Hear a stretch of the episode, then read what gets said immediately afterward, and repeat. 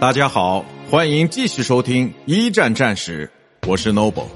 今天我和大家分享的是打败潜艇之未能出战的潜艇。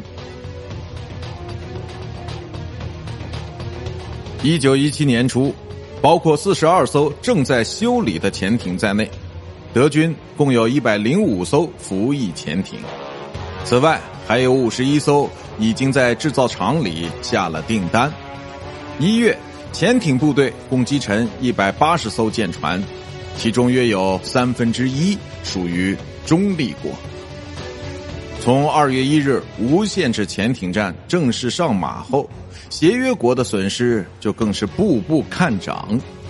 当月协约国折损舰船两百四十五艘，三月为三百一十艘，四月为三百七十三艘，而德美关系在此期间也急剧恶化。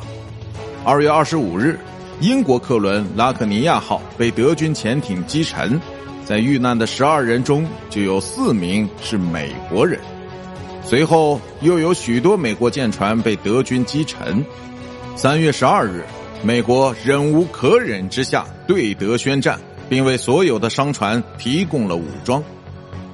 次日，美国海军部授权所有美国舰船在需要时可以马上对潜艇采取反击。